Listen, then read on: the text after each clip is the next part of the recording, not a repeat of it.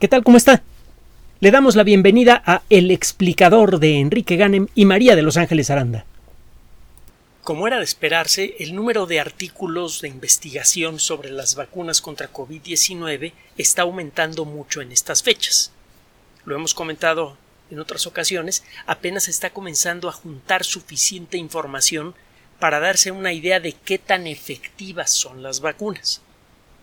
Sabemos desde las pruebas de nivel 1, nivel 2, nivel 3 que las vacunas son seguras y efectivas, pero bueno, ¿qué tanto y por cuánto tiempo? a lo largo de este proceso, no solamente hemos adquirido un montón de información sobre las vacunas en términos prácticos, es decir, a cuánta gente se la han puesto, cómo le ha ido a esa gente, etcétera, etcétera, sino que también hemos aprendido a leer mejor la información que nos ofrece el cuerpo humano. El sistema inmune es muy antiguo.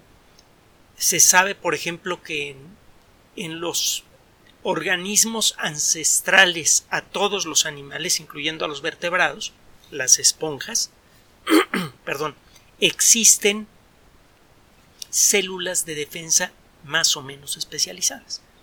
Es decir, que tiene más de 600 millones de años, 550 millones de años, 600 millones de años, que existen organismos multicelulares con algún tipo de defensa. Es de esperarse que a lo largo de todo este tiempo los, uh, los sistemas de defensa se hayan desarrollado de manera espectacular y que estén llenos de vericuetos moleculares difíciles de descifrar. Y de esos vericuetos eh, moleculares depende la forma en la que el cuerpo va a responder a una vacuna. Así que si queremos tener una idea mejor de cómo funcionan las vacunas, tenemos que meternos a descifrar esos procesos que son escandalosamente complicados. Lo bueno es que tenemos tecnología escandalosamente precisa. Y por eso hemos averiguado mucho sobre la forma en la que funciona el sistema inmune.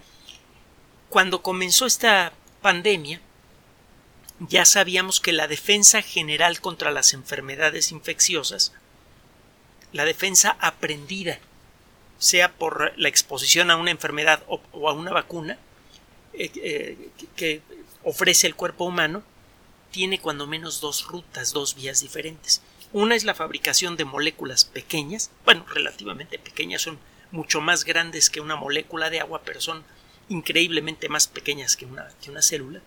Estas moléculas de proteína que tienen forma de Y o de Y, como quiera decirlo, están construidas para pegarse de manera muy precisa a proteínas específicas del virus. Los anticuerpos son muy precisos. Usted puede tener un montón de llaves que se ven iguales, pero cada llave solamente abre una proteína, a una chapa diferente.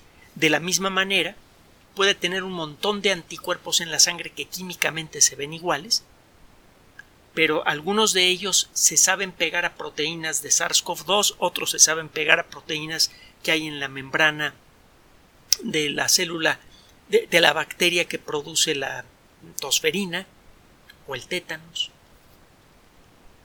Por otra parte, además de los anticuerpos que pueden llegar a bloquear a un organismo infeccioso, a una entidad infecciosa, acuérdese que los virus no están vivos, no son organismos, por otro lado, tiene usted a células del sistema de defensa que de manera directa atacan a las fuentes de la infección.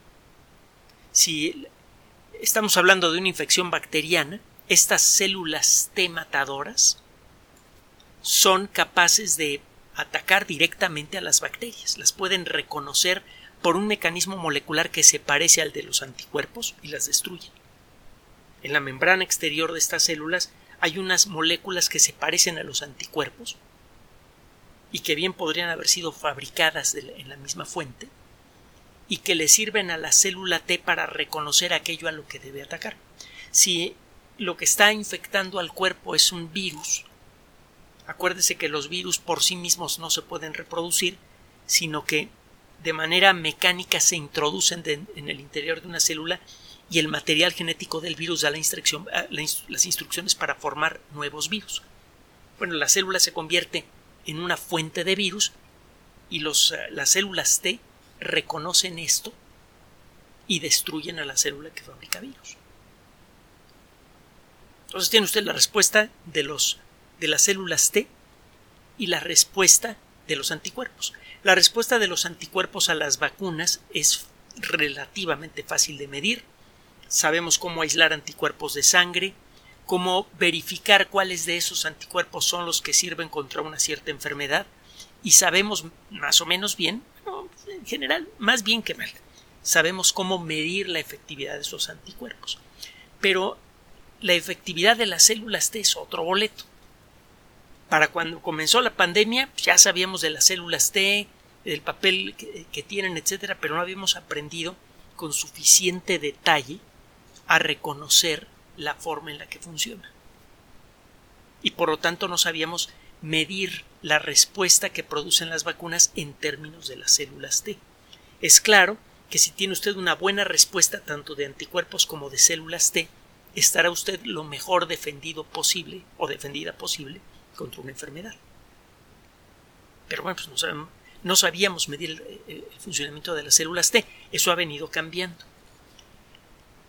Uh, se han hecho varios estudios muy sabrosos y algunos de ellos comienzan a aparecer apenas ahora, en donde frecuentemente se estudia la respuesta de las células T. Por ejemplo, hace unos días, hace unos días, es decir, ayer, fue publicado un trabajo en la revista Immunity, es decir, Inmunidad, en donde un grupo de investigadores de la Universidad de Pensilvania, de la Escuela de Medicina de la Universidad de Pensilvania, se pusieron a estudiar las respuestas del sistema inmune de 47 personas sanas a las que se les dieron dos eh, dosis de Moderna o de Pfizer. Esta, esta, gente recibió las vacunas de ARN mensajero y ya hemos descrito muchas veces cómo funciona. Lo interesante de este estudio pues es que se centraron en las células T y lo que encontraron es que precisamente las células T responden de manera muy activa como consecuencia de las vacunas de ARN mensajero. Lo que se hizo fue tomar a 36 personas que no tenían historia de COVID-19 y a 11 personas que se habían recuperado de COVID-19. Las 47 personas ya estaban sanas cuando se hizo este estudio. Se le da la vacuna a ambos grupos y se empiezan a estudiar los efectos en las células T. Los efectos en los anticuerpos ya se conocen y son muy buenos desde el principio. Bueno, en el grupo de los participantes que no habían tenido COVID-19, se encontró que la primera vacuna desarrolló una respuesta importante de un tipo de células T que se llaman células ayudadoras T o células CD4. Puede usted buscarlas en la Wikipedia. C de Carlos D de dedo número 4. Las células TCD4, las células ayudadoras, pues son eso, ¿no? Es decir, detectan algo que no les gusta, toman una muestra, por ejemplo, una muestra del virus, van y se la enseñan a otro tipo de glóbulos blancos que se llaman células B. Hay varios tipos diferentes de células B. Las células ayudadoras le dicen, mira, aquí te doy una muestra de lo que no me gustó, y las células B aprenden a fabricar anticuerpos y se inicia un proceso que acaba generando a muchísimas células B que producen anticuerpos y a células que se quedan guardaditas. Hemos platicado de las células de memoria.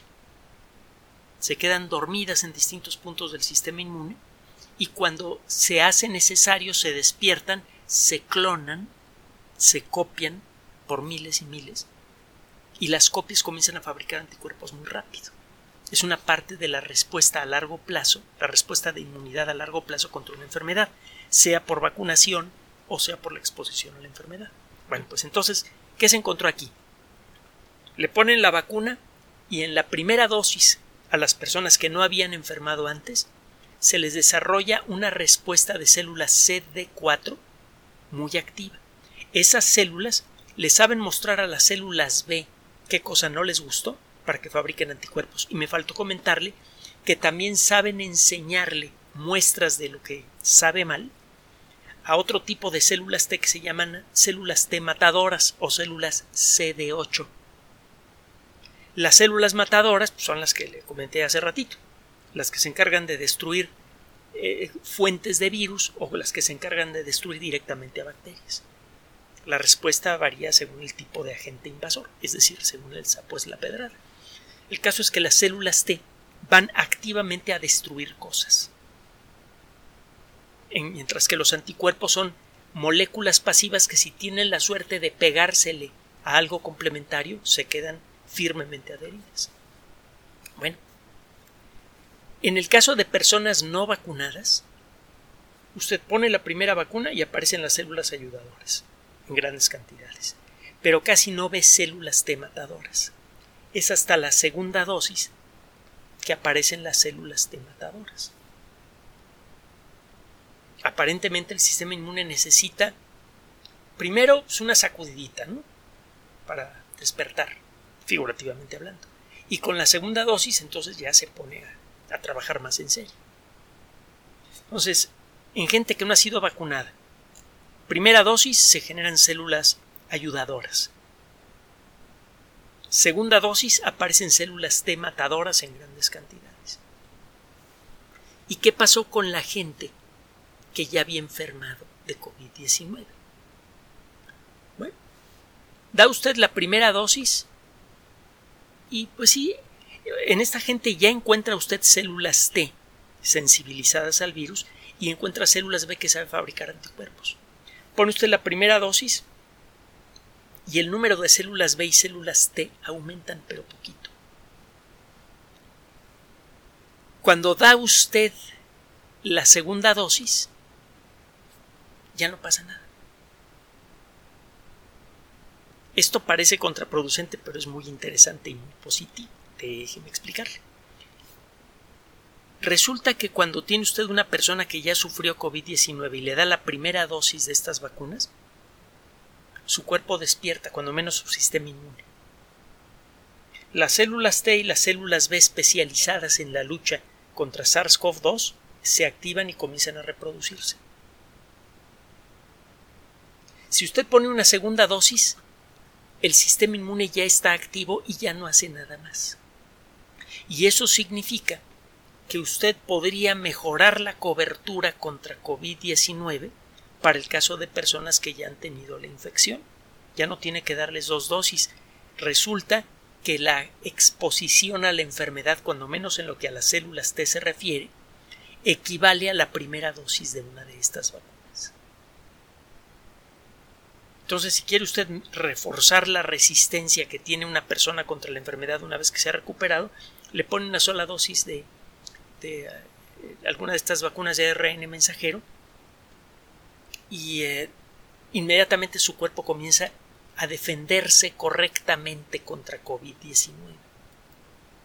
Se ha hablado mucho sobre la necesidad de ponerle vacunas a las personas que se han recuperado de la enfermedad, pues para reforzar la actividad de su sistema inmune, no sea que les pegue la variante Delta, etcétera, etcétera. Lo que sugiere este artículo es que basta con darles una dosis. Así que si tiene usted 100 dobles dosis, pues a la gente no vacunada le tiene que dar doble dosis, pero a la gente que ya tuvo la enfermedad aunque no esté vacunada nada más le da una. Le sobran dosis y puede usted por lo tanto aumentar la cobertura, que sigue siendo un problema grave como consecuencia de eh, la forma en la que están agarrando las vacunas los países más avanzados. A ver si a ver si se nos quita aquí en México y en los países latinoamericanos en general el asunto de encontrar siempre pretextos para no invertir suficiente en ciencia. Porque cada siempre tenemos buenos motivos. El, que usted quiere. El caso es que la ciencia es la primera generadora de beneficios tangibles, materiales para la sociedad humana. Si quiere fabricar un botón o una nave espacial necesita de ciencia y a menos que quiera vivir como en las cavernas o quiera depender siempre del extranjero, es necesario invertir en ciencia. como no hemos invertido, pues las vacunas las están haciendo en otros lugares, se las están quedando. México ha salido bien librado, razonablemente bien librado de esto por lo que hemos platicado, pero eso le pasa a muchos lugares del mundo. Entonces ahí tiene usted las vacunas de ARN mensajero son todavía mejores de lo que creíamos. Están resultando ser mucho más seguras de lo que creíamos y están resultando ser más efectivas de lo que creíamos también. Y acuérdese que ya existe una versión 2.0. El día de, mañana vamos a platicar algo sobre la cobertura de las vacunas por medio de dosis de refuerzo, pero parece que se está afianzando. Bueno, ¿para qué le cuento? Mejor escúchenos mañana. Mientras tanto, mañana tendremos también buenas noticias como el día de hoy. Por favor, conserve la calma. Recuerde, haga el esfuerzo por olvidar a las fuentes de información que nada más le ofrecen noticias preocupantes. La realidad es que vamos por buen camino, que no es fácil luchar contra COVID-19, no, no lo es, pero tenemos a la mejor, a los mejores aliados posibles, a los científicos. Estamos resolviendo este asunto, el colectivo humano está resolviendo este asunto de buena manera. Lo único que necesitamos es un poco de disciplina. Es la falta de disciplina la que explica esta tercera ola tan intensa, por cierto. Un poco de disciplina y de cuidado podemos reducir en mucho los contagios, dar tiempo a dispersar suficientes vacunas y establecer un sistema de vigilancia epidemiológico que permita detectar pequeños brotes en distintos lugares para ir a apagarlos con brigadas provistas de vacunas. Fue con ese tipo de técnica aparentemente tan pedestre de estar eh, eh, a la expectativa de ver en qué región de México o del mundo se reporta un nuevo brote de una X enfermedad que se pudo acabar con la viruela, que fue algo verdaderamente imponente. Durante casi toda la historia de la humanidad hubo epidemias de viruela que se llevaron a quizá unas 500 millones de personas o más y acabamos con la enfermedad usando esa técnica. Acuérdese de lo que le platicamos hace rato. Hay investigadores que creen con bases publicadas que es con un esfuerzo intenso y sostenido es posible acabar por completo con esta pandemia. Y recuerde que ya tenemos herramientas para enfrentar cualquier otra que pudiera venir, porque ya vimos que estas vacunas genéticas funcionan de maravilla. Entonces, anímese, vamos por buen camino, mantenga la disciplina, siga usando la mascarilla, siga manteniendo la, sana distancia, eh, hágale caso a las autoridades de salud, hágale caso a quien sabe, no le haga caso a su teléfono celular, sobre todo las noticias que vienen por redes sociales. Le puede llegar cualquier basura y es difícil de distinguir de algo que realmente valga la pena escuchar. Entonces, hágale caso a quien de veras sabe y mantenga la calma. Gracias por su atención. Además de nuestro sitio electrónico www.alexplicador.net, por sugerencia suya tenemos abierto un espacio en Patreon, el explicador Enrique Ganem, y en PayPal, el explicador patrocinio por los que gracias a su apoyo sostenemos este espacio. Puede usted descargar gratuitamente estos audios en formato MP3 en Spotify y en iTunes como El Explicador sitio oficial y en SoundCloud como El Explicador y con formato de video en YouTube en El Explicador sitio oficial. Recuerde nuestras redes sociales de siempre, Twitter Enrique-Ganem y en Facebook Enrique Ganem sitio oficial, El Explicador y los grupos que usted ya conoce. Finalmente, El Explicador siempre somos María de Los Ángeles Aranda y Enrique Ganem. Gracias.